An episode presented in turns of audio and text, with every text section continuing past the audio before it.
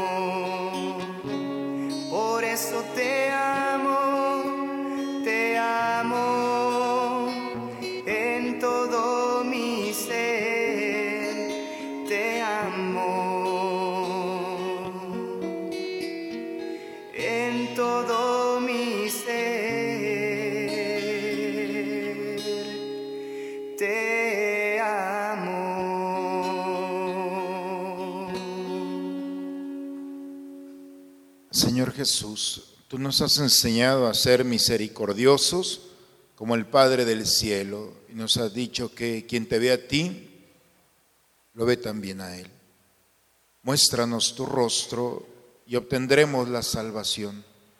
Tú eres el rostro visible del Padre invisible, del Dios que manifiesta su omnipotencia sobre todo el perdón y la misericordia que nosotros seamos el rostro visible de ti. Te lo pedimos por intercesión de María, Madre de Misericordia, en ti que vives y reinas con el Padre y el Espíritu Santo por los siglos de los siglos. Bien, pues eh, me decían, ¿no va a venir otro Padre? No hay muchas opciones. Entonces, lo más bonito, bueno, es que estos ejercicios no solamente son para ustedes, sino son también para mí. Entonces vamos a tratar de disfrutar, de compartir también alguna pregunta, alguna duda sobre este caminar. Los ejercicios son eso, es un movimiento que nos permitimos a través de la acción del Espíritu Santo irnos preparando.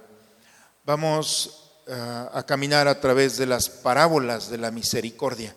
Sabemos que en la Biblia, en el Nuevo Testamento, aparecen diez parábolas. El Papa, particularmente el Papa Francisco, ha tomado esa reflexión y nos ha ido acompañando en cada una de estas parábolas. Nosotros solamente tomaremos cuatro, cuatro parábolas y de allí yo creo que nos van a hacer el gusto para ir eh, reflexionando en aquellas que quedan. Eh, la parábola de la misericordia. Primero vamos a entrar en un lenguaje común. que entendemos por misericordia? Porque es un término quizá muy amplio, quizá en ocasiones mal usado, quizá bien usado, pero creo que si vamos a, trabajar en estos ejercicios, vamos a ponernos de acuerdo primero qué significa la misericordia o cómo lo entiende. Eh, primero hay tres expresiones hebreas que hablan sobre este concepto. Cuando se traduce al castellano, todos lo traducen eh, como misericordia. La primera es gen, H-E-N, gen, que significa inclinarse. Cuando el gen se, se traduce, sobre todo en el Evangelio de Marcos, eh, habla sobre ese inclinarse cuando una persona adulta se inclina para tomar a un niño, ese es, no es cualquier inclinarse, es acercarse a alguien que está en una posición inferior. Una mamá, el gen es cuando se inclina y levanta al niño y lo pone en su regazo. El gen también aplica en el caso cuando el papá es adulto o la mamá es adulto y llegan los hijos y mamá, no te levantes, y entonces hay la inclinación hacia la mamá. O sea, no es solamente un niño, es una persona adulta que no tiene un movimiento como lo puede tener un joven. Entonces uno llega y lo abraza. No sé si ustedes, nosotros lo practicamos frecuentemente eh, con las personas eh, más limitadas o simplemente cuando alguien se inclina hacia una persona necesitada, aun cuando estamos en las mismas condiciones, cuando alguien ha perdido un ser querido y entonces te acercas al amigo, a la amiga, a la persona y lo abrazas, el cuerpo se inclina hacia el otro. Significa que el cuerpo se transforma en una especie de cercanía, pero también de, eh, eh, ¿cómo le llamamos?, de identidad, de compatibilidad en ese momento. Ese gen en la escritura aparece en algunos momentos, lo vamos a ver eh, como, como este, particularmente en la parábola del día de hoy, lo vamos a ver. Y entonces es esa inclinación. Siempre que aparece este término se traduce en el Nuevo Testamento como misericordia.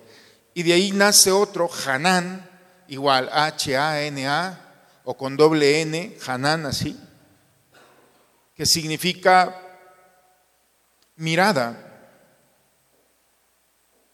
Cuando el ángel anuncia a María Dice, has hallado gracia delante de Dios. Es como si María estuviera delante de Dios y esa gracia es esa mirada de Dios.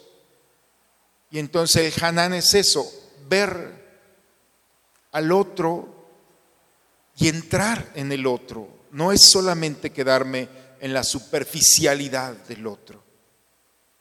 Es la mirada de una madre cuando ve el dolor del hijo y con la mirada puede entrar al corazón. Cuando una mamá le dice al hijo, ¿qué traes? ¿Qué te pasa? Entonces es cuando el hijo se ve descubierto en su realidad interna. Es esa mirada, es, ese es el Hanán, la mirada hacia el otro, y no solamente entre la madre, sino cuando alguien ama, entonces puede expresar y puede ver lo imposible, puede ver en el corazón y en el rostro del enemigo una mirada de ternura. O sea, ¿cuántas veces una mirada ha desfracturado el poder del mal, la intención de hacer daño? Y es esa mirada de delicadeza, que es la mirada en la que nosotros podemos acercarnos al otro. Cuando se traduce el Hanán, siempre se traduce como misericordia, la capacidad que tengo de mirar al otro de una forma como no lo habían visto.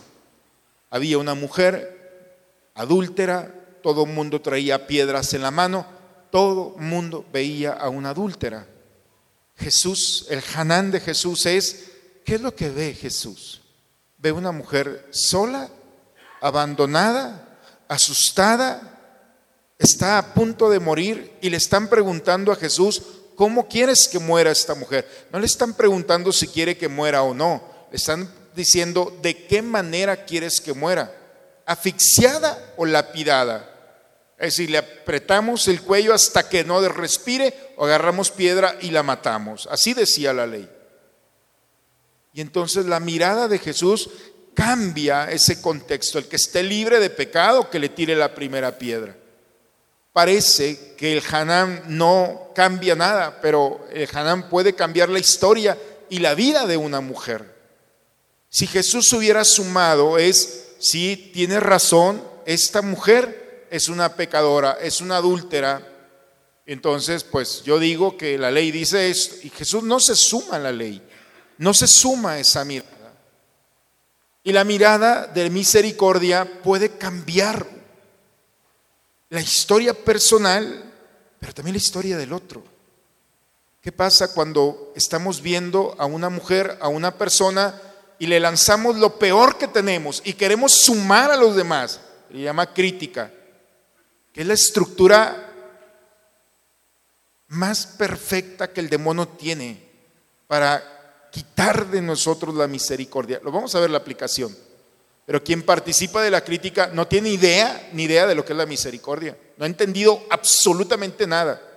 Quien no logra en el otro ver como Jesús, no puede tener más que un título de cristiano, pero no la experiencia. Esto es radical, no es opcional, porque hay dos realidades que están en el centro de la escritura. Por una parte es el perdón y por otra parte la misericordia. Son dos realidades que ahí están. Quien no es capaz de perdonar y quien no es capaz de vivir la misericordia, entonces búscate una religión del New Age, te va a ir muy bien. Pero el cristianismo no es lo tuyo. La esencia del cristianismo es mirar, porque eso es lo que Cristo tiene, es la propuesta, una mirada. ¿Qué fue lo que pasó con esa mujer después de haber sido vista como Jesús lo vio como el Hanán, estuvo el final de la cruz. Porque cuando alguien ve esa mirada, puede transformar, puede potencializar la vida de una persona. Y tercero, el, el rajamín, eso ya es más común. El rajamín es como las entrañas maternas. Ese es el rajamín. Y cuando el rajamín se traduce al castellano, aparece como misericordia. Es decir, entrar o hacer entrar al otro en lo más profundo que yo tengo, lo más sagrado que yo tengo, la que son las entrañas de una mujer, donde está la vida. Y cuando alguien entra a las entrañas como un bebé, lamentablemente hemos visto por la cultura en la que vivimos, que el lugar más peligroso para un inocente es el vientre de una madre. O sea, todo lo contrario al concepto de rajamín. El rajamín es la parte más segura y la parte más segura para un judío es el vientre de una madre. ¿Por qué? Porque en el vientre de una madre se cumple la promesa de los hijos de Abraham. O sea, el nacimiento de un niño trae al pueblo de Israel, o sea, no se puede tener el concepto de aborto en el pueblo judío. Porque un niño que no está con la vida es una oportunidad para ellos de que se cumpla el Mesías. Todavía están esperando el Mesías. Entonces, todos los niños son importantes. Como nosotros ya lo vimos, ya cualquiera puede llegar y venir. Lamentablemente es esa realidad. Pero el rajamín es hacer entrar al otro en lo más profundo, sentirse protegido y ser abrazado. De hecho, el abrazo se traduce también como el rajamín. Abrazar significa entrar a ser al otro, entrar en lo más profundo de mí. Y cuando alguien entra, entonces el cuerpo se transforma en escudo. Cuando nosotros hablamos de misericordia, hay un, concepto, pero es un concepto más jurídico, no entra tanto en lo que estamos hablando, que es el GESED. El GESED es el compromiso jurídico obligado que tengo de hacer partícipe al otro sea por la sangre, sea por la alianza, de una responsabilidad, pero eso ya es más obligatorio. el GESED crea estabilidad en unos y otros, pero es consecuencia de ser parte del pueblo de Israel, de vivir lazos de sangre. ¿Qué responsabilidad tiene de un hermano con un hermano? O sea, la sangre es el GESED, la responsabilidad de cuidarse, de acompañarse, en fin. Por eso no, no es tanto la traducción al GESED, sino más bien la traducción a estos tres vocablos que hemos escuchado. Por una parte, inclinarse, por otra parte, mirar y por otra parte, abrazar. Esa es la visión. Gen, Hanán y Rahamín. Y esas tres realidades se practican en una misma acción. Cuando yo abrazo al otro, generalmente mi cuerpo se inclina. Si nosotros vemos la imagen de la Virgen, entonces nosotros podemos fácilmente encontrar la experiencia de la misericordia. Su inclinación, su mirada, su abrazo. No tiene los brazos cruzados. O sea, nos está abrazando con su intercesión. Toda la experiencia de un cuerpo. Entonces el rajamín es acercarte al otro, mirar al otro y abrazar al otro. El cuerpo habla, pero hay una expresión interna que es lo que denota la intención, cuidar, proteger. ¿Vamos bien hasta aquí? Bien, entonces, teniendo ya claro esto, Jesús es el rostro de la misericordia del Padre. Yo ya me adelanté, estaba la oración, que a veces salgo ya con todo. Y entonces, eh, la experiencia de, que Jesús es el rostro de la misericordia porque es el rostro visible del Padre. Antiguamente, en el Antiguo Testamento, Dios se manifestó a través de signos, a través de profetas, a través de expresiones. Pero en el Nuevo Testamento viene, se hace como nosotros quien me ha visto a mí, ha visto al Padre. Quien me escucha, escucha al Padre. El Padre y yo somos uno mismo. Es decir, la expresión de ese Dios que en el Antiguo Testamento se mantuvo oculto, nos sorprende al manifestarse a través de un personaje, el Hijo de Dios, Jesucristo.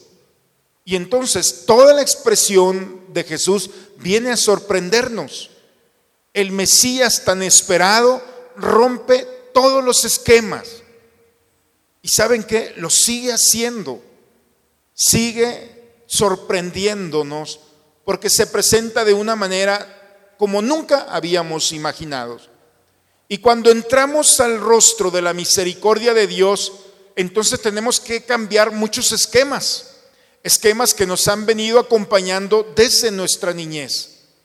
Desde aquellos momentos si no te portas bien, Dios te va a castigar y te vas a ir al infierno. ¿No se lo dijeron ustedes así? Bien se lo tenían ganado. ¿eh? Era la única manera en la que nos podían controlar. Pero esas expresiones poco a poco se van perfeccionando en una estructura que que no es formada. Lamentablemente hemos olvidado, nos hemos preparado en muchas cosas, pero no en nuestra fe. Y esos conceptos allí están y nos persiguen a tal grado que cuando nosotros entramos a la lógica de la misericordia, entonces empieza un cambio de estructuras. Es una revolución, eso es. Y es ir a encontrar al Dios verdadero. ¿Estás dispuesto a encontrarte con el Dios verdadero? ¿O vas a seguir con el mismo Dios con el que tienes, que si no es el mejor, ya te acostumbraste a vivir con Él? Entrar al misericordia es entrar a una, a tocar ciertas estructuras tuyas. Eso que está allí, por eso el Papa de alguna manera ha sido criticado por esto. Y lo mejor de todo es que Cristo también ha sido criticado por la misma realidad. ¿Cómo puede ser posible que estén cambiando la doctrina? La doctrina no, es, no se está cambiando. Lo que está haciendo el Papa es, la misericordia viene a purificar todas las estructuras e ideas y formas en las cuales nosotros nos hemos acostumbrado. Por eso el rostro del Padre en los actos de la misericordia toca todo lo que Jesús toca, transforma. Toca la enfermedad, toca el pecado, toca al hombre, toca la naturaleza, todo aquello que Jesús toca se transforma. ¿Qué es lo que pasa? Y entonces cuando uno va descubriendo que el rostro de Dios, Cristo, la misericordia, toca una realidad, la cambia. Y entonces, ¿qué es lo que produce? ¿Qué es lo que deja de ser y ahora tiene una nueva realidad? Porque eso es un cambio. Y un cambio no es solamente el paso de una realidad a otra. Es algo fundamental. ¿Cómo puedes explicar que vas a ser el mismo, la misma, pero diferente? ¿Me explico? Es un juego. No puedo, según la filosofía, eso es imposible. No puede ser el mismo, pero diferente. Sigue siendo el mismo. Pero cuando la misericordia de Dios toca la historia, entonces sigue siendo el mismo. Tu identidad lo único que tiene es que se perfecciona. Cuando se levantó, de hecho hasta los mismos evangelios caen en el mismo error. Se levantó el paralítico y caminó. Espérate, ya no es paralítico.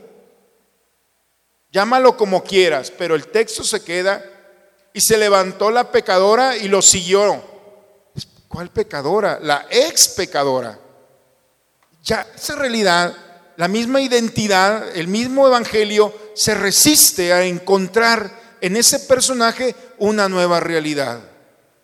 Pero hay realidades en las que Mateo, por ejemplo, Matai, antes de ser Mateo, le llamaban Leví. Y él mismo dice, Leví ya no, ya no soy solamente de la tribu de Leví, ahora soy el regalo de Dios. Soy una persona, el mismo, pero diferente. Y él defiende. Lucas lo sigue llamando Leví, pero él, el Mateo, se sigue llamando, el, el publicano se sigue llamando Mateo. Soy un regalo de Dios, un cambio.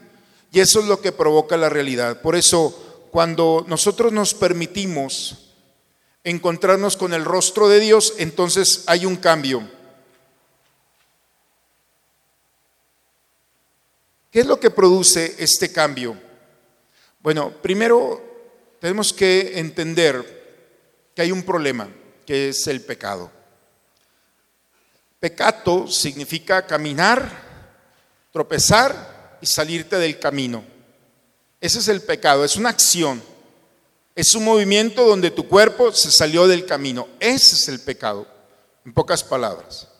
Y entonces nos hemos salido del camino y nos hemos hecho resistentes, recios a vivir la misericordia.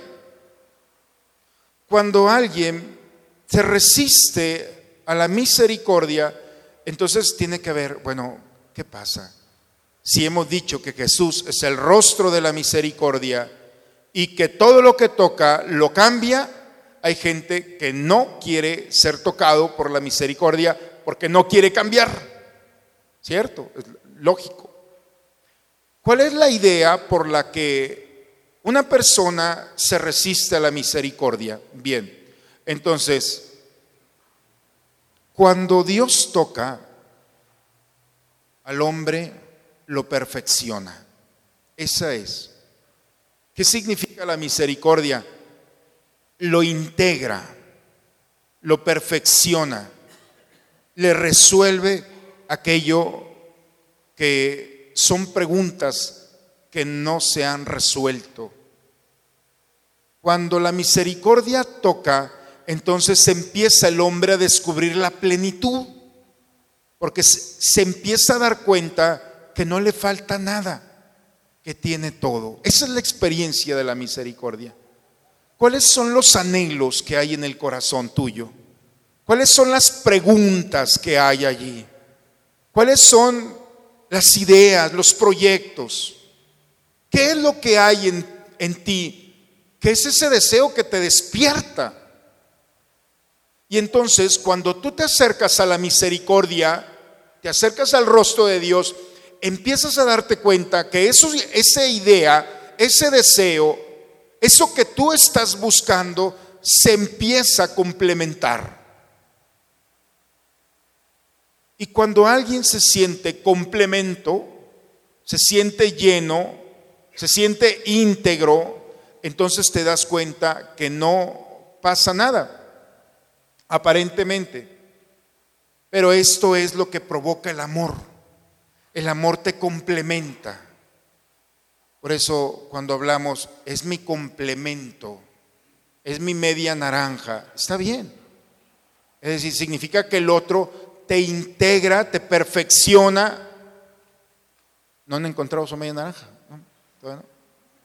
Entonces, eso es. Es decir, ¿qué hace el otro conmigo? Bien, pero el otro humanamente va a tener carencias, va a tener límites, tiene inclinaciones, tiene defectos. Entonces, sí, te va a integrar, pero siempre va a haber algo más. Pero cuando te integras a Dios, que no le falta nada, es solo omnipresente, omnipotente, entonces te integra y te das cuenta que eso, esa es la promesa, es la eternidad. Pero no tenemos que llegar allá para vivir la eternidad, la podemos vivir desde aquí. Si no sería un juego de Dios. Pero estar viviendo la eternidad es sentirte íntegro. Este mundo lo que ha hecho nos ha encerrado en una realidad que aparentemente nos complementa. Hay personas que quieren complementar, llenar su vida con las realidades de este mundo. Y puede ser una persona, puede ser una cosa, puede ser un objeto, puede ser una idea, puede ser una filosofía. Pero todas las realidades de este mundo no van a complementar lo más profundo del ser porque hay algo en nosotros que no se complementa con nada de este mundo, porque no pertenece a este mundo. Y su único complemento es Dios.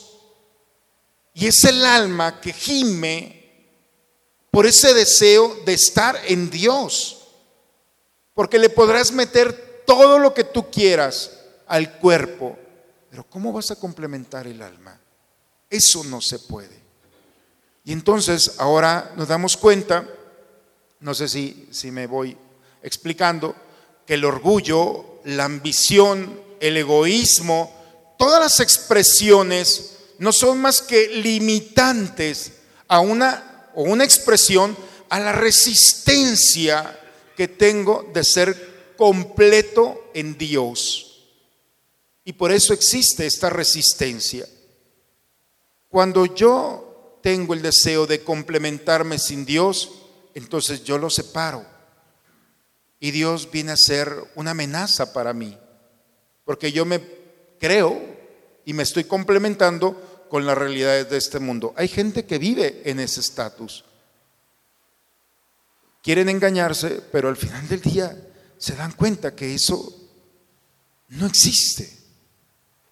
Y sobre todo, si Dios les permite llegar a la vejez, peor, porque hay realidades que los complementaban y en la vejez te vas, te vas a dar cuenta que tu cuerpo te va a recordar. Si tu mente no te preparó a la eternidad, tu cuerpo te lo va a decir. Porque el mismo cuerpo, la sabiduría del cuerpo nos recuerda que no somos de este mundo. Y el complemento siempre va a ir más allá, que es la trascendencia. La misericordia, por tanto, sí vamos, vamos bien. La misericordia, por tanto, es la expresión de Dios y es el amor. El amor es la fuerza que perfecciona al hombre, que perfecciona la creación, que perfecciona toda realidad. Cuando nosotros participamos de Dios, que es del amor, entonces la misericordia, el amor tiene como, como una luz que pasa por un espejo, tiene muchas formas, muchos colores en las cuales se presenta. Y uno de ellos, la más bonita, es la misericordia. Cuando alguien vive en el amor, entonces empieza a complementar. Y nos damos cuenta de una cosa hasta aquí. La misericordia, que es la expresión del amor, es una participación de Dios. Eso de hacer el amor es una mentira. El amor ya está hecho. Nosotros participamos. Es como si quisiéramos crear a Dios. Pero cuando nosotros participamos de Dios, entonces no lo participamos como un acto de la voluntad, yo quiero participar de ti. Porque entonces le estamos diciendo nosotros a Dios lo que yo quiero y que tú tienes que cumplir. Se le llama chantaje o manipulación o como querramos llamarlo. ¿Cierto? El amor es un es un regalo de Dios. Nosotros, por eso San Pablo dice, todo es gracia. Y la gracia de Dios es un regalo que se nos da para participar. El cuerpo participa del oxígeno, oxigena su cuerpo y tiene vida. No es nuestro, pero nos da vida. Es una forma de poder expresar lo que es el amor. El amor es la forma en la que el alma respira. Y cuando el alma respira en Dios, entonces tiene vida, se mueve. Así como el cuerpo se define como ser en movimiento, eso es la vida, así el, el alma, cuando vive en Dios, cuando vive en el amor, entonces se mueve. Y ese movimiento es la expresión de la perfección. Por lo tanto, ¿de dónde viene la misericordia? ¿De dónde viene el que te inclines? ¿De dónde viene el que veas? ¿De dónde viene el que abraces? No es, Jesús te ayude, no es solamente una expresión de lo que tú quieres. Cuando alguien ve, cuando alguien abraza, cuando alguien se inclina al otro, no es un acto de la voluntad es la expresión que estás participando de Dios. Y participando de Dios tienes un regalo en ti. Eso es lo que estamos viviendo. Esa es la misericordia de la que nos hablan los textos bíblicos. Todo es gracia. Porque si esto fuera un acto de la voluntad, nos vamos a cansar. Y te vas a cansar de mirar al otro y descubrir lo que hay en el fondo porque lo más fácil es que nos quedemos con lo superficial. Ese me cae gordo. No lo has tratado, ya sé, pero me caigo gordo. Yo les caigo mal a mucha gente, pero lo que me consuela es que le caigo bien a otros. Y ustedes no se preocupen, da igual. No crean que soy el único. A gente le caes bien y a gente le caes mal. Y hay gente que te ve y le caes mal. ¿Qué pasa bajo estos criterios? La superficialidad. Hay gente que no tiene la capacidad de inclinarse. Y esa inclinación es de hacer sentir al otro importante, amado. Y esa capacidad de no sentir al otro amado, entonces no, no es más que una oportunidad de que no estás participando de Dios. La expresión máxima de la misericordia es esto. Es cuando te sientes perfecto complemento de Dios. Y cuando alguien se siente complemento, entonces no anda mendigando nada, porque ya lo tiene todo. Hago expresión de, las, de Santa Teresa, por ejemplo, y de muchos otros santos más. Y entonces, hasta aquí es la lógica. La pregunta es, ¿puedo inclinarme? ¿Puedo ver? ¿Puedo abrazar al otro? Y quiero decirles que no es opcional escoger solamente uno. Son las tres. Así como el corazón tiene esos dos movimientos, así también la misericordia tiene esos tres movimientos. No podemos estar jugando solamente al 60% de la misericordia. O se da el complemento, o entonces vivo yo en un egoísmo, en una soberbia, o he encontrado una forma de complementarme en este mundo. Es libre, por eso nosotros tenemos la libertad de Dios. Hasta aquí vamos. Entramos al texto bíblico. Lucas capítulo 7, versículo 36 al 50. Vamos a ver, como les había dicho, cuatro parábolas. Dos deudores y prestamistas. Después, la próxima semana, vamos a ver el buen samaritano. Después, el juez y la viuda. Y después, el Padre misericordioso.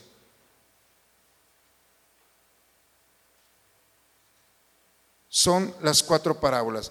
La del día de hoy Lucas 7:36.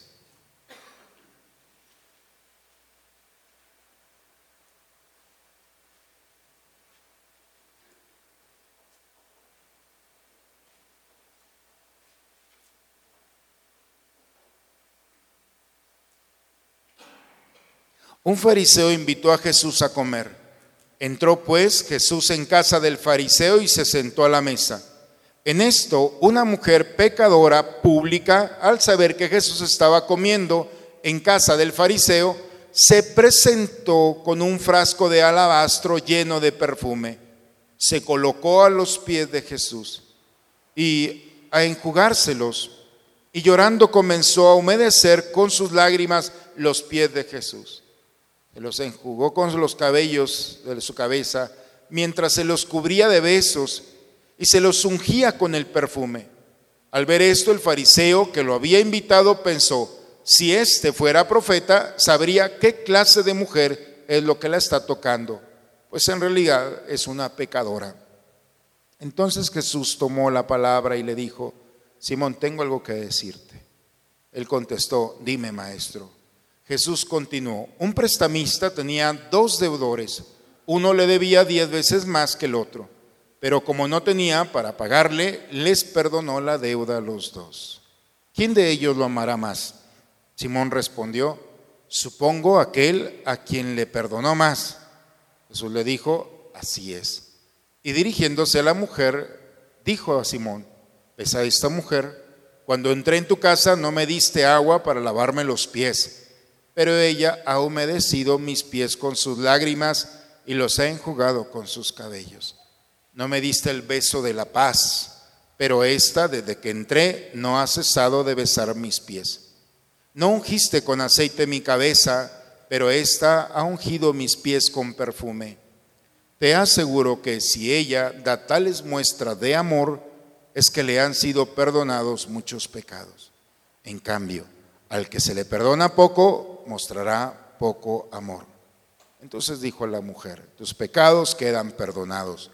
Los invitados se pusieron a pensar, ¿quién es este que hasta perdona los pecados? Pero Jesús dijo a la mujer, tu fe te ha salvado, vete en paz. Entramos al escenario. Ustedes lo pueden ver en casa. Lucas 7:36. Primero el escenario, dos personajes. Por una parte Simón y por otra parte una mujer. Y el escenario nos va a revelar la postura. ¿Qué postura tiene la mujer? ¿Qué postura tiene el fariseo que está allí? El tal Simón. La postura de una y de otra demuestra sus carencias y sus necesidades, sus deseos más profundos. La postura de Simón que se pone y ve a la mujer, no se inclina ni con Jesús ni con la mujer, pero su mirada, su mirada es propia para hacer un juicio. Y no hace un juicio de la mujer, lo hace del maestro también. Porque quien no vive la misericordia da igual quien tiene adelante, no le importa. Está perdido totalmente. Si este fuera profeta, sabría qué clase de mujer lo está tocando. Primero, no tiene pecado. En todo semejante a nosotros, menos en el pecado. Pero quien vive sin misericordia, aún en el santo de Dios, encontrará límites y tendrá de qué hablar. ¿De acuerdo? O sea, esa es la oportunidad. Cuando alguien no vive la misericordia, da igual al que te pongan adelante, lo vas a destrozar. Hemos visto cómo se destroza el maestro. Si supiera este quién es la mujer, entonces sabríamos que es un buen profeta. Es un mediocre. Esa es la mirada. Ve a la mujer pecadora pública. Simón, te voy a contar una historia. Dos deudores le debían a un hombre. Uno le debía diez veces más que el otro. Y a los dos los perdonó. ¿Cuál de los dos? Solito se puso la soga al cuello. Sea, aquel que tiene. Muy bien, ¿viste esta mujer? Ve la postura es una deudora, no tiene nada. Ella misma sabe que está condenada. Ella misma sabe que no hay salvación para ella. Y cuando alguien sabe que no hay salvación, entonces hace cualquier cosa para obtenerla. Y si es preciso, se pone a los pies y gasta lo que tenía, que es un frasco de alabastro. Y se pone a llorar y a tocarle los pies. ¿quién le había tocado los pies a Jesús? ¿Quién le había llorado con sus lágrimas? Yo creo que ni la Virgen le había hecho eso. O tal vez. Pero esta mujer va a los pies del maestro y con su cabello en los pies limpiaba su cabello y lo llenaba de lágrimas y lo llenaba de perfume. ¿Quién le debe a Jesús? ¿Cuál es el deseo de esta mujer y cuál es el deseo de este hombre? Este hombre no tiene un deseo que se cumple o se complementa con Jesús. No le debe nada. Y si tiene una deuda es mínima. No necesita a Jesús porque lo tiene todo. En cambio, esta mujer, ¿cuál es el deseo de esta mujer? ¿Qué es lo que esta mujer la hace llorar y sus lágrimas están al pie de Jesús? Porque él está gritando a Jesús. El lenguaje es muy claro. Hay una gran necesidad en esta mujer. Y esa necesidad, pecadora pública, significa que ya se había gastado su vida tratando de llenar y se había dado cuenta que estaba vacía. Y el peor error es pensar cuando uno está vacío que está lleno. Y cuando esta mujer descubre que no tiene nada y que necesita todo, entonces se acerca al maestro. La deuda de esta mujer ha sido saldada por la misericordia. La misericordia lo que hace es pagar, complementar, rescatar de esa deuda de ese anhelo, de ese deseo. Por eso, cuando hablamos de Jesús como redentor, redentor es el que compra esclavos. Esta mujer estaba vendida por el pecado. No podía hacer nada. Y entonces Jesús paga por la misericordia la deuda que esta mujer tenía. No, sé si me explico y al pagar complementa su vida. ¿Qué buscaba esta mujer? Que lo encontró en Jesús, amor. Y el amor viene a perfeccionar lo imperfecto. Quien está perfecto no necesita ser perfeccionado.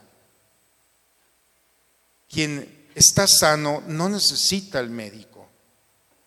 Y si tiene una gran enfermedad, entonces hay una gran salud. Y hay una gran, eh, llamémosle, una cicatriz que viene a expresar lo que Dios ha hecho en el corazón de esta mujer. El lenguaje de esta mujer expresa su gran anhelo, su gran necesidad, la necesidad de ser amada. Y ahora podemos entender el concepto del amor. El amor es la autodonación de Dios. Y la autodonación es la entrega de lo que Dios tiene y que tú necesitas. Y no es solamente lo que necesitamos para las realidades de este mundo, es para las realidades que este mundo no puede sostener, que es la realidad del alma. Eso que despierta al hombre en un momento de su vida por la noche y no tiene sentido. No sé si les ha pasado eso. Cuando llega un momento que aparentemente tienes todo y sigues siendo el mismo niño jugando caprichoso, con ese deseo de ser abrazado. Y cuando no tienes a tu madre y a tu padre, que es la expresión más cercana de Dios, entonces te desesperas, porque el alma está inquieta. Y cuando ves que esta alma está limitada por las posturas infantiles que has tomado de rechazar el amor y la misericordia de Dios, entonces empieza ese deseo de querer buscar como esta mujer. Y el cuerpo empieza a expresar ese deseo de ser abrazado por Dios. Y cuando nos damos cuenta que no tenemos nada, ¿qué le podemos ofrecer a Dios? Y entonces nos damos cuenta que esto no es una economía. Dios no viene porque hagamos cosas. La misericordia de Dios viene porque no tenemos cosas. No sé si me explico. No. Dios viene a nuestro encuentro no porque tengamos cosas. La misericordia de Dios no viene a perfeccionar lo que ya tenemos. Viene a integrar nuestras necesidades, nuestra nada, a su gran riqueza. El hombre puede decirle, es que yo rezo, yo canto, yo alabo, yo, yo tengo esto. No, no vengo por esto, vengo por lo que no tienes. Y es el cambio de lógica. La misericordia de Dios no llega, claro, sin quitarle mérito a lo que hacemos por caridad, pero la misericordia de Dios llega a complementar, a llenar lo que está vacío, a sanar lo que está herido a iluminar lo que está oscuro, a perdonar lo que está perdido. Eso es a lo que viene. Si, si vamos bien, cuando entra Jesús a la historia de esta mujer, pecadora pública, no ve si le pone o no el alabastro que tiene ahí el frasco de aceite. Eso no es lo que ve Jesús. Fue un buen detalle de esta mujer no era necesario. La misericordia de Dios lo que venía era, trasciende los signos y va a lo más profundo. Esta mujer estaba nada, sin nada, sin amor. Había sido un juego para muchos. Había sido lastimada en su fama, en su historia.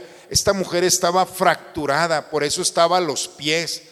Estaba llorando porque era su última tablita para poder encontrar eso que este mundo no le había ofrecido. Y cuando se encuentra con el amor, se da cuenta que toda su vida, todas sus cicatrices, todas sus fracturas son llenadas al instante por el amor de Dios. ¿Qué hizo? La vio, se inclinó, la abrazó, la levantó. Tus pecados te son perdonados.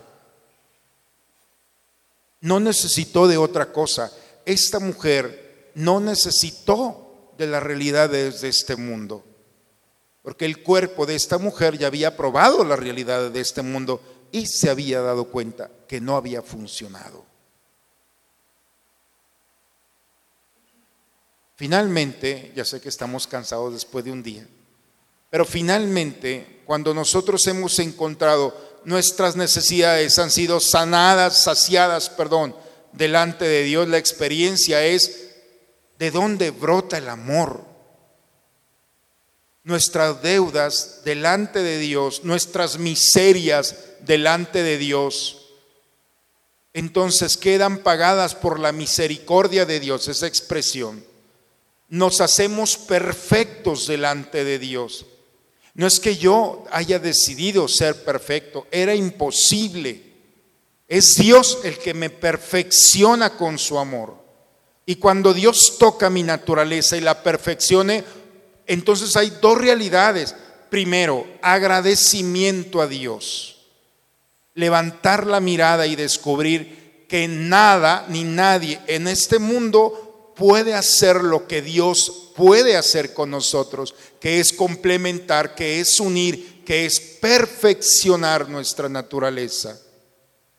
Y segundo, no solamente agradecerle a Dios, sino también replicar esta experiencia Tanta deuda tenía que ha sido saldada gratuitamente por Dios.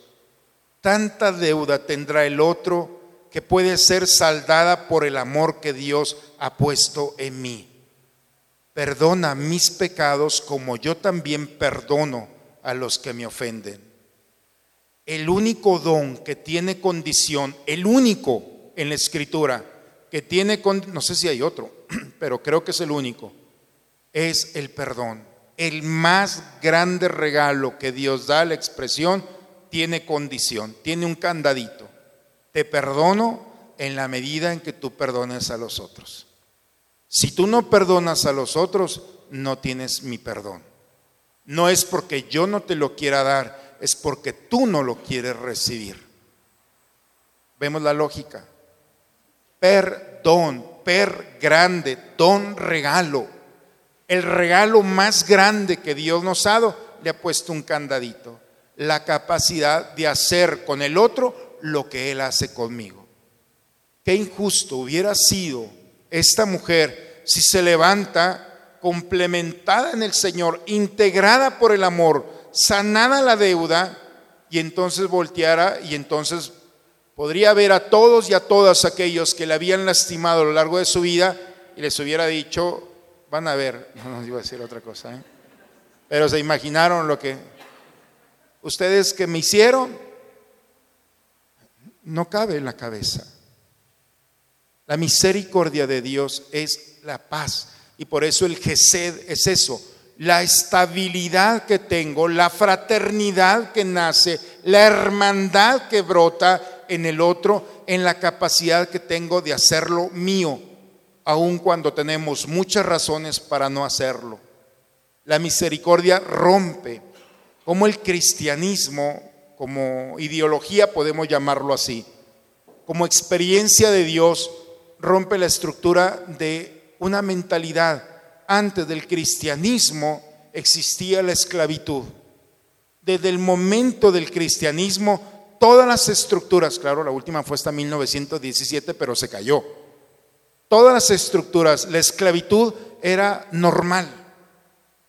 Pero cuando alguien le empieza a llamar hermano al otro, y eso es el cristianismo, ¿eh?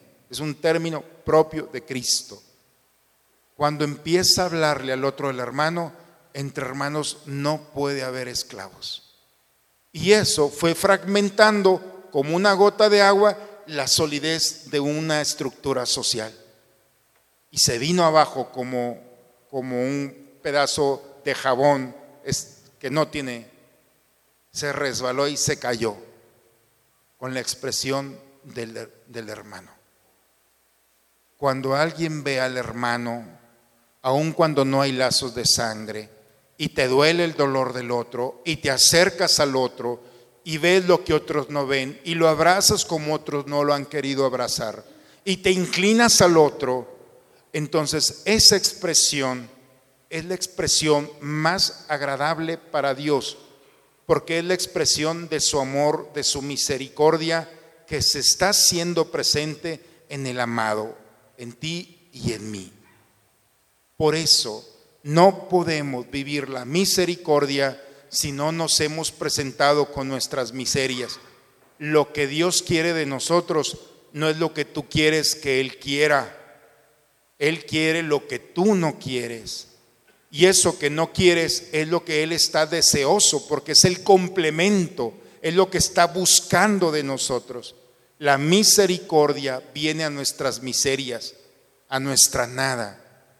Y cuando nosotros le presentamos nuestra nada, entonces podemos sentir el amor de Dios que nos complementa.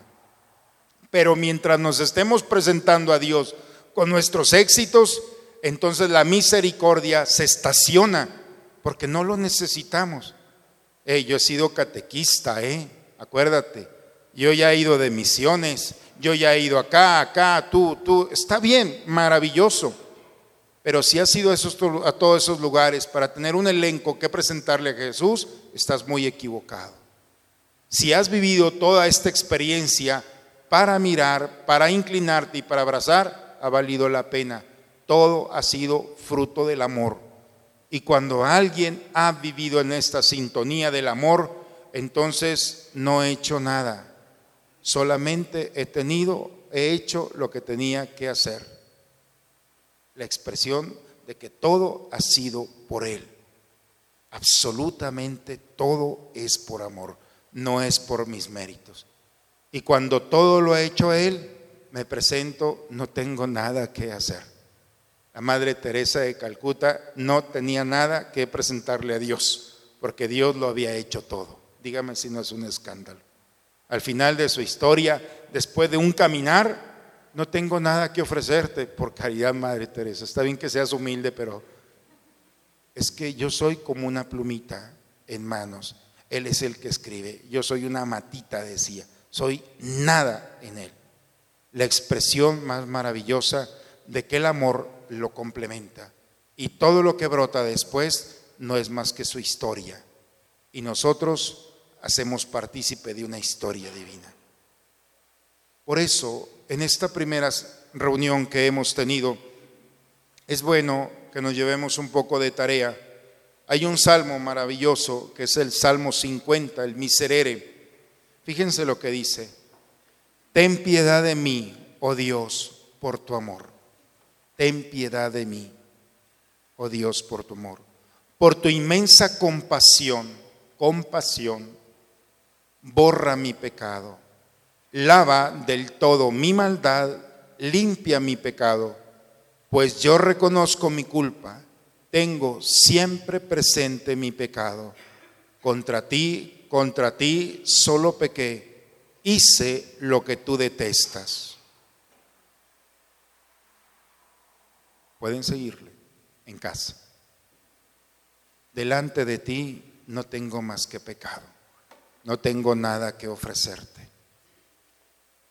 Mi color es el color de este mundo. Y cuando alguien se presenta delante de Dios así, entonces Él sale a nuestro encuentro a complementar nuestros vacíos, nuestras miserias. Y cuando alguien dentro de su nada encuentra el todo, entonces descubre que en Dios vale la pena. Y estando en Dios, viviendo en Dios, entonces puedes compartir esa experiencia con aquellos que están a tu lado. En pocas palabras, este es el camino de la misericordia. Ver, inclinarte y abrazar al otro. Pero eso es fruto de que te has visto, de que te han abrazado y que el Señor se ha inclinado a ti. Si no has vivido la misericordia por tu resistencia, te lo estás perdiendo. Pero si te presentas delante de Dios con tu nada, entonces te vas a levantar con el todo de Él. Y cuando alguien se levanta con el todo de Dios, no anda jugando a ser un ser humano cualquiera. Cuando alguien vive en la experiencia de Dios, tiene todo porque tienes a Dios. Y no vas a andar mendigando nada, ni amor, ni caridad, ni ayuda. La vas a necesitar y la vas a agradecer. Pero teniendo todo, necesitarás al otro para darle y ofrecerle lo que tienes. Y cuando alguien se acerca al otro para ofrecerle lo que tiene, entonces eso es la misericordia, la expresión que nuestras miserias delante de Dios serán llenadas. Si tus miserias las pones delante de un hombre, también las va a llenar, pero no todas. Y entonces la insatisfacción nuevamente volverá a tu vida. ¿Cuántas veces nos hemos dejado satisfacer y llenar por las realidades de este mundo y después andamos con un vacío peor porque no cumplieron nuestras expectativas? Claro, date cuenta que era normal. No pasa nada, disfrútalo. Mientras tengas al Señor, podrá complementar todas esas realidades. Al que mucho se le perdona, mucho ama. Al que mucho es llenado por la gracia de Dios, mucho agradecerá a Dios. Y cuando hemos vivido en el agradecimiento a Dios, no hay más que compartirlo con aquellos que están a nuestro lado.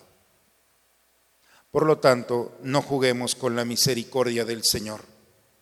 No andemos viviendo una experiencia que no es la nuestra, ni andemos repitiendo lo que Dios ha hecho con los demás. Hablemos de lo que Dios puede hacer con nosotros. Demos gracias a Dios que la misericordia se ha manifestado en muchos otros corazones que nunca habíamos imaginado. Pero la verdadera y auténtica vida de la misericordia es cuando permito que entre en mi vida, toque mi historia, complemente y pueda compartirlo con los demás.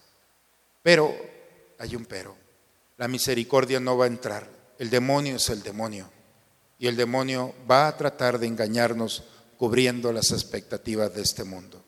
El egoísmo, la soberbia y todas esas formas en las que manifiesta no es más que una pérdida de tiempo del hombre de saborear y disfrutar la mirada de un Dios que viene de redescubrir lo que no hemos descubierto.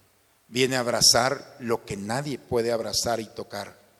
Viene especialmente a inclinarse ante una naturaleza lastimada y nos va a levantar. Cuando un hombre ha sido tocado por Dios, entonces la historia continúa. Ojalá que en esta primera reunión que hemos tenido nos permitamos sobre todo encontrar en los textos, los invito a leer dos cosas, el Salmo 50, a repetirlo sobre todo en estos días. El Salmo 50, el miserere delante de Dios, no tengo nada, léanlo. Yo sé que van a decir, pues Padre, ¿qué crees que soy? Tampoco soy un gran pecador. Pues más vale que delante de Dios te pongas como un gran pecador te conviene, porque así le vas a robar al Señor lo que Él tiene, lo que necesitas y no te has dado cuenta. Pero sobre todo encontremos en esta mujer o en el mismo fariseo que invitó a Jesús, puedes tomar la postura y cualquiera que está delante de ti será una oportunidad para lanzar los dardos y seguir lastimando una naturaleza que ya de por sí ya está lastimada. Cada uno trae sus propias realidades o verlo como Jesús y descubrir la oportunidad que tienes de lanzar no lo peor, de lanzar lo mejor que tienes, que es la participación del Señor. Creo que es muy claro cuáles son las actitudes. Ni la crítica cabe aquí, ni el ver al otro caído, ni la alegría cuando el otro está sufriendo. Ve sumando realidades y te darás cuenta o eres de este mundo o ya tienes una mirada en la otra. Y si tienes una mirada en la misericordia y la has encontrado, entonces vas por buen camino. Significa que el dolor no está en tu cuadro alrededor de ti. Vas haciendo las cosas bien.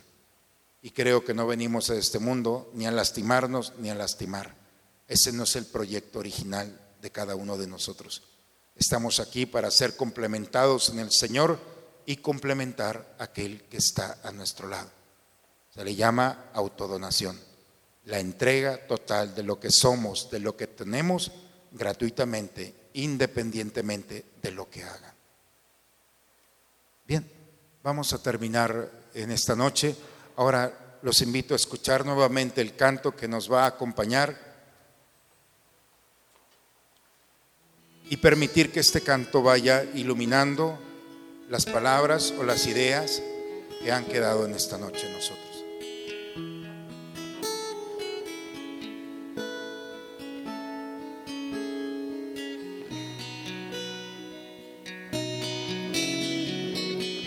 Tú eres, Señor, el impulso que hace latir a mi corazón Señor, la alegría que me levanta cada día. Mi vida no tendría sentido si tú no hubieras aparecido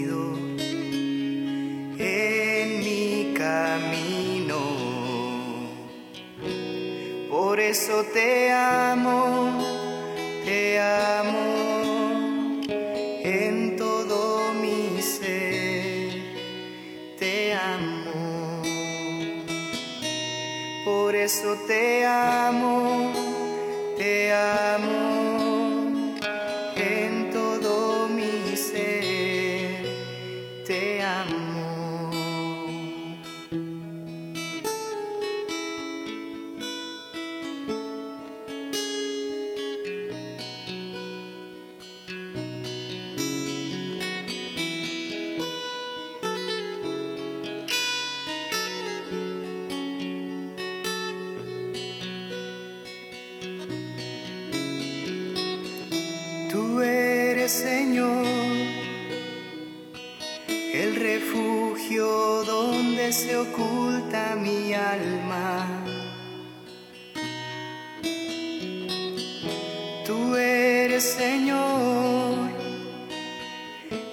tesoro escondido que al fin he encontrado.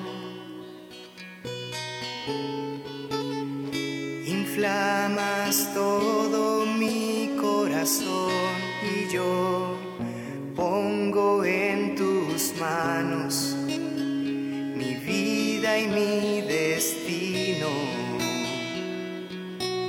Por eso te amo,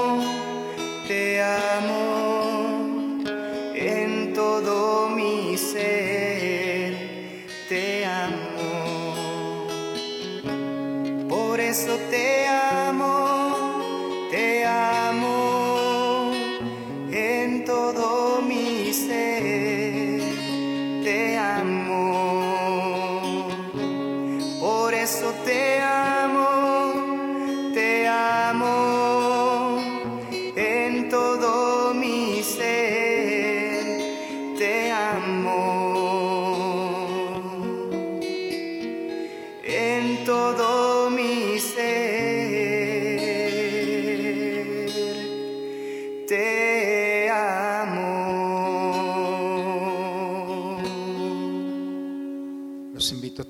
momento cerrando nuestros ojos.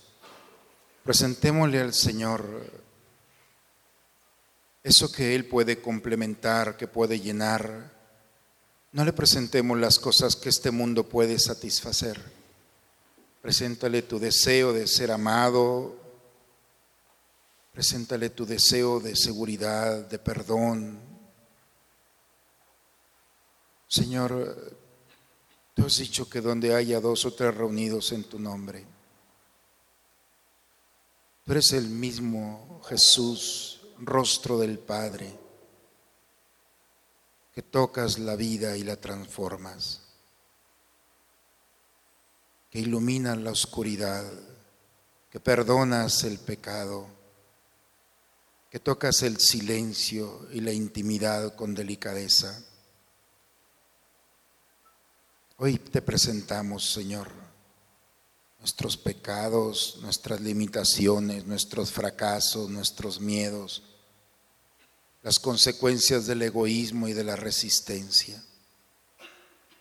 Hoy nos presentamos a ti como esa tierra desierta, árida, sin agua. Sin ti nada podemos hacer. Haz que nuestra alma se goce en tu mirada. Abraza, Señor, nuestro ser. Inclínate, Señor, ante nosotros.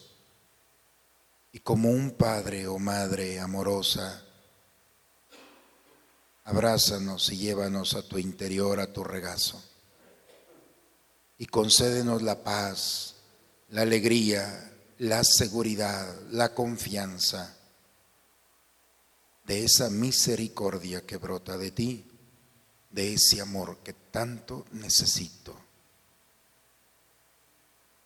Amén.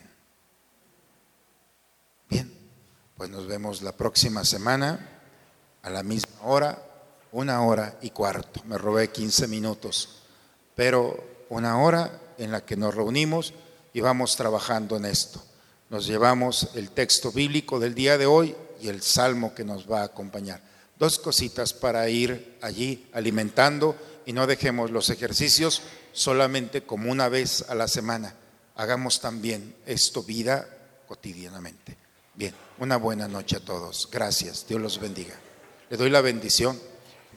La bendición de Dios Todopoderoso, Padre, Hijo y Espíritu Santo, descienda sobre ustedes y permanezca siempre. Una buena noche a todos. Dios los bendiga.